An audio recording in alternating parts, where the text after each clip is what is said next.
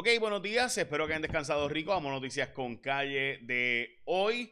Vamos a las portadas de los periódicos para empezar. Eh, mortal brote entre personas no vacunadas, lo que pasó, eh, lo que es la portada hoy del nuevo día, la visita del secretario de Educación Federal, lo que van a hacer con lo que fuera una pieza icónica en Puerto Rico del nuevo, del arzobispado, perdón, que el dueño pues ahora quiere ser, eh, básicamente hacerlo su residencia, la persona que se lo compró que es un joven empresario. Esa es la portada del nuevo día. En el vocero, eh, alerta en salud por nuevos brotes, el contagio de feligreses allá en Mayagüez. Eh, y la generación Z, hmm, que es la generación que tiene 24 años hasta los, se estima como 10, 12 años. Eh, pues esas personas lo que se plantea es que son jóvenes todavía, para trabajar pues están pidiendo pues posiciones de trabajo más bien como con ideales sociales, eh, pueden tomar propias decisiones, un trabajo flexible. Eh, y esa pues es la nueva forma de poder conseguir empleados. Mientras que la portada de primera hora es guisaron con el PUA empleados municipales que fueron acusados de fraude, colapso del edificio en Miami. Eh, sé que ellos están en el cielo, es lo que dice una familiar de estas dos personas, Ana Ortiz y Luis Bermúdez. Ayer se consiguió un tercero puertorriqueño que también ya no estará con nosotros. Los 4 mil millones para escuelas que el secretario de Educación ya había anunciado eh, y obviamente, pues, el asunto de Francis Rosa y el asunto legal entre él eh, y Sunshine Logroño y las producciones de Sunshine Logroño y su esposa Hilda Santini. En Metro también pusieron en portada impulso para retornar a la escuela. Recuerden que se supone que empiezan las, las clases para el mes de agosto a finales, básicamente casi septiembre, estamos hablando del 20 y pico de agosto. 90 eh, mil dólares para los cabilderos de la estadidad. Voy a hablar de eso ahora y también de por qué Ricky Rosselló dice que tiene una residencia en Washington y un domicilio en Puerto Rico. Eh, y también vamos a hablar del salario mínimo que se está planteando un aumento a 8.50 en vez de 9 dólares, que fue lo que aprobó el Senado específicamente. Pero antes de eso, vamos a hablarte de por qué tú vas a escoger a ASC como tu seguro compulsorio. Son los expertos de ASC que revolucionan el mercado del seguro compulsorio. Su servicio por WhatsApp se pone aún mejor. Porque con ASC podrás hacer 100% de tu reclamación. O sea, ahora que tú vas a renovar el marbete, escogete a la gente de ASC. Es bien sencillo. Si chocas o te chocan, solo tienes que enviarles un mensaje al 787-999-4242 por WhatsApp. Haces toda tu reclamación con ASC. No tienes ni que ir a ningún sitio, tampoco tienes que llamar. Eso es cosa del pasado. Todo lo haces con otro ser humano que te va a estar contestando por WhatsApp todo el tiempo, sin perder tiempo desde cualquier lugar. Con ASC lo resuelves todo 100% por WhatsApp y hasta puedes recibir el pago más rápido, hacer toda tu reclamación, verificar el estatus, enviar las fotos y documentos, comunicarte con un representante de servicio y más. Así que renovar tu marbete, escoge a la gente que sí sabe de seguro compulsorio en Puerto Rico, la gente de ASC que te ofrece más y mejores opciones de servicio. Escoge los únicos que te ofrecen todo el servicio 100% de WhatsApp, escoge a la gente de ASC. Bueno, vamos a hablar del fraude al PUA. Aquí hubo cuatro empleados municipales y se sabe que son más de empleados públicos que estuvieron recibiendo eh, beneficios mientras también trabajaban, eh, etcétera, eh, y participaban del fraude al PUA, específicamente del delito de apropiación ilegal de fondos públicos porque mintieron en la solicitud para recibir el beneficio. Eh, y se supone que ahora vienen más casos. En estos casos, ¿verdad? Son jóvenes, relativamente jóvenes, personas de 28 y 29 años, que presuntamente se adueñaron de unos 45 mil dólares en el PUA. Bueno, vamos a lo próximo. Hay una, hay una discusión. Recuerden que Pedro Pierluisi había planteado que él creía en formar una comisión en Puerto Rico. Antes había un comité que establecía, ¿verdad?, el salario mínimo conforme al costo de vida, el aumento del costo de vida, etcétera. Eh, eso se eliminó en los años 90. Si no me equivoco, Pedro Rosselló fue el que eliminó ese, comité que había. Y, después de eso, pues ha sido los gobernadores o han dejado que el gobierno federal sea el que aumente el salario mínimo. Pues Pierre Luisi está evaluando un aumento a 8.50. El Senado había aprobado 9 eh, dólares eh, la hora. Lo verdad es que, o sea, el Senado fue más bien una, una impresión pero eh, lo que está aprobado eh, ahora es, lo que está planteando el gobernador es que sea 8.50. Así que hay que debatir ese asunto y ver pues cuál es la realidad de cómo terminará. Lo veremos, pero aquí va a haber una gran discusión eh, porque simplemente pues un 725 no, no, da para vivir. No es que 850 vaya a dar mucho más tampoco. Pero con el Earning Income Tax Credit, con el crédito al trabajo y el crédito por dependiente que se aprobó ahora de esos fondos estatales y federales, vamos a sacar a muchísima gente del salario mínimo. O sea, si usted gana 7.25 la hora, eh, pues va a terminar ganando eh, dos o tres mil dólares más de lo que, o sea, básicamente tu salario aumentó a como 8 o 9 pesos la hora. Con eso nada más. Lo veremos. Ok, Ricardo Rosselló alega que tiene un domicilio en Puerto Rico. La verdad es que ayer cuando se le preguntaba, Ricardo Rosselló decía mucho, no recuerdo. Cuando se le preguntó si se había inscrito para votar en el estado de Virginia, dice que no recuerda. Eh, el problema de él es que, gente, cuando tú, te, tú, te, tú sacas una licencia de conducir, en muchos estados tú te registras automáticamente para eh, ser elector en ese estado. ¿Qué pasa? Que hay un checkmark, una cajita donde tú se supone que pongas en checkmark, no me registres como elector porque solamente quiero la licencia de conducir.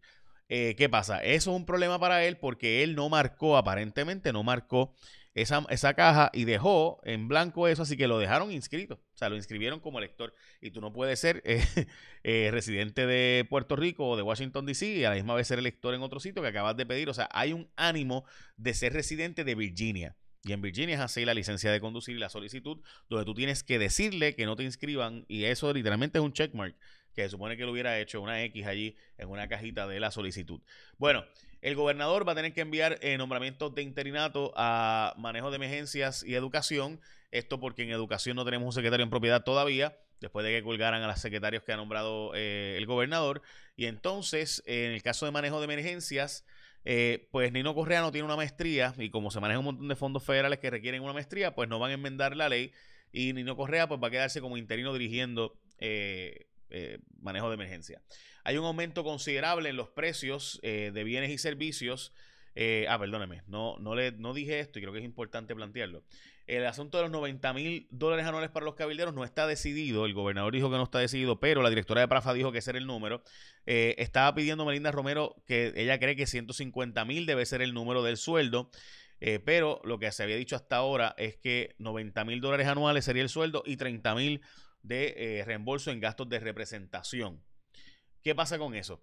Que eh, obviamente, pues, eh, Melinda Romero ha dicho que, pues, no, necesita 150 mil porque es poco dinero para Washington, 90 mil dólares y 30 mil en reembolso de gastos. Ok, un brote en Mayagüez de personas sin vacunas, según alega el doctor José Becerra, que es principal oficial de epidemiología de, Puerto Rico, planteó que una congregación, pastor o pastora, ha instruido a los feligreses a no vacunarse, según dice el doctor.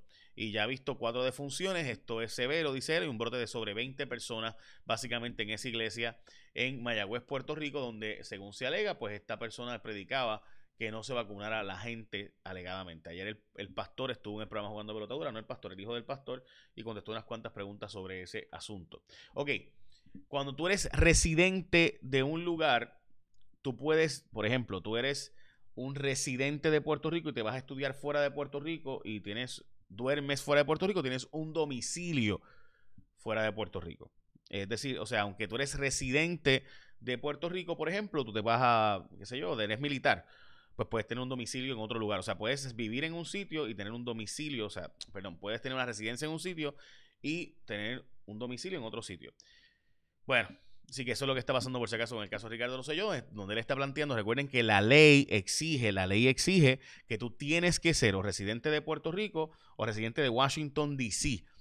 Eh, Ricardo Rosselló lo que plantea es, oye, pero es que yo no fui candidato y una vez me eligieron el mismo día, después fui y renté un apartamento, una casa en Washington, D.C. para cumplir. ¿Qué pasa? El problema, gente, de eso es que, pues, imagínate que el pueblo de Puerto Rico mañana eligiera a un menor de edad eh, por rating para que sea gobernador, pues no puede. La constitución dice que tiene que tener 35 años o más. Y obviamente, o sea, aunque tú no, si tú incumples con la ley, pues no puedes ser candidato, aunque te elija la gente en mayoría. Eh, y si mañana, por ejemplo, eh, se elige, qué sé yo, este, viene, viene un montón de gente en rating y escribe Nicolás Maduro, pues Nicolás Maduro puede ser gobernador de Puerto Rico, si no es residente de Puerto Rico, si no tiene eh, una ciudadanía americana, no, o sea, pues obviamente no. Así que, eh, de nuevo, planteo eso para que se entienda de que aunque el pueblo pudo haber escrito su nombre, eso no significa que automáticamente puedes incumplir con los requisitos legales para que esa persona pues sea, sea finalmente electa para esa posición. Si se da, si finalmente se anula el, eh, la victoria de Ricardo Rosselló, como el segundo con más votos que fue que sacó después de Elizabeth Torres, pues tendría que haber una nueva elección para otra persona. Bueno, ok, veremos a ver. eh, hoy yo escribo una columna en el periódico Nuevo Día, los mismos errores cinco años después, cómo continuamos desperdiciando la crisis, eh, en vez de usar la crisis para nuestro bien, cómo la estamos desperdiciando. Específicamente hablo del asunto de cómo hemos utilizado mal la ley promesa cuando pudimos haberlo utilizado de forma mucho mejor, eh, por lo menos al menos esa es mi impresión, y cómo literalmente hemos estado ahora mismo, y les puedo decir, ¿verdad?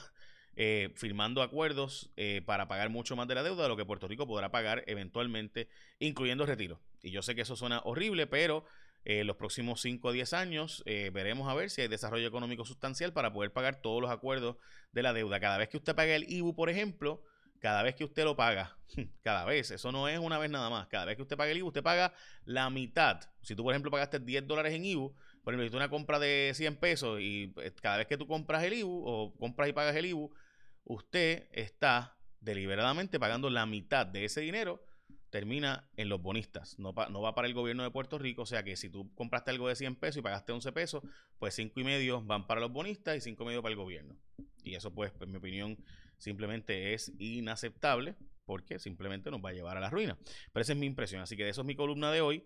Eh, y pues trato de que la leas, eh, pero además de eso, pues te hice un breve resumen aquí, aunque tengo más detalles importantes sobre ella. Hay un artículo hoy extremadamente importante, eh, hoy en News is My Business, que es una publicación que hace una empresa, una entidad en inglés en Puerto Rico, donde plantea que ya se usó básicamente todo, ya, esto es medio increíble, ¿verdad? Ya se usó el fondo de películas en Puerto Rico eh, supone que en Puerto Rico hay un fondo para usted hacer publicaciones de películas y demás, eh, pues se, supone que, ¿verdad? que ese fondo sea para utilizarlo durante un año completo y que se hagan diferentes propuestas y diferentes ideas de películas que pudieran hacerse en Puerto Rico, etcétera. Y pues se supone que con eso usted pues venga y fomente la producción eh, de películas locales. Bueno, pues resulta ser películas que se graben en Puerto Rico creando un montón de empleo. Por resulta ser que ya, según este artículo, plantea, pues se han hecho o se ha usado todo el fondo de las películas para el año que viene, así que toda película nueva que pueda plantearse para hacerse en Puerto Rico, pues básicamente no se podrá hacer para hasta el 2022 porque ya se usaron todos los fondos del año fiscal próximo en estas producciones que ya se acordaron, según dice hoy este artículo de News is My Business. La verdad es que, pues, yo no sé.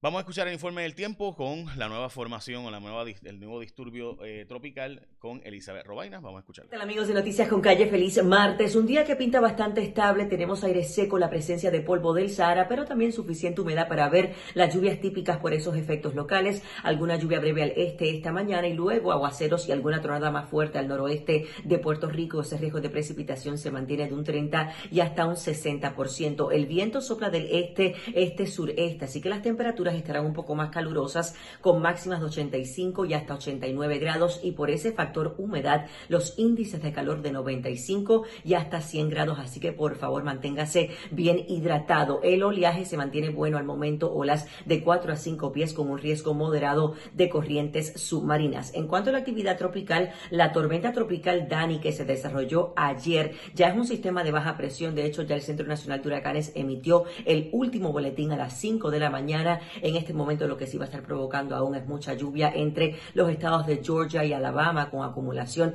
de hasta 3 pulgadas para algunos sectores aislados aún más provocando esos problemas de inundaciones. Por otra parte, aquí en nuestra zona del Caribe estamos más atentos, claro está, a la Inves 95L, que es esa onda tropical que se encuentra a unas 900 millas este del arco de las Antillas. El potencial ciclónico de la onda no ha cambiado mucho con la actualización del Centro Nacional de Huracanes de las 5 de la mañana se mantiene el potencial ciclónico de un 30 y hasta un 40%. Recuerden que está enfrentando ese aire seco y ese polvo del Sahara y algunos vientos fuertes en altura. De cualquier forma hay que estar atentos porque en estos próximos días va a estar entrando en un sector más favorable, en aguas más cálidas, por decirlo así, y realmente lo que los modelos traen a nuestra zona al momento es una onda tropical vigorosa. Así que independientemente del desarrollo o no de este sistema, veremos un incremento en lluvias lluvias tarde miércoles al jueves, acumulados que pueden estar de 2 a 4 pulgadas, provocando problemas de inundaciones, vientos en ráfagas de 30 a 40 millas por hora y el oleaje va a estar peligroso con advertencias para operadores de embarcaciones pequeñas. Olas esperan de 6 a 8 pies en el Atlántico y hasta de 10 pies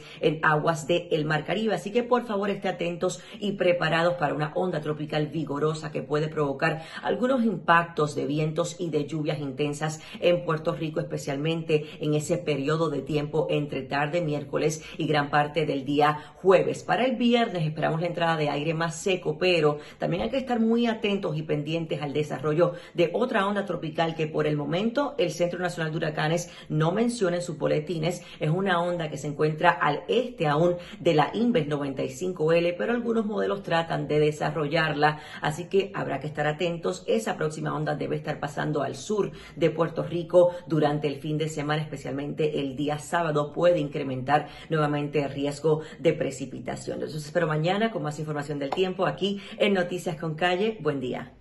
¿Qué tal amigos de Noticias con Calle? Ya escucharon. Este miércoles y jueves de mucha, mucha lluvia aparentemente, así que estaremos al pendiente. Echa la bendición, que tengan un día productivo y recuerden antes que todo que usted cuando va a escoger sobre compulsorio escoge la gente que sabe de ese tema y que te resuelve todo rápido y sencillo con WhatsApp, bien simple, así que tú escoges a ASC como tu seguro compulsorio. Bueno, estaremos pendientes. Eh, estén pendientes de Elizabeth Robaina en Telemundo para más información. Ahora sí, échame la bendición.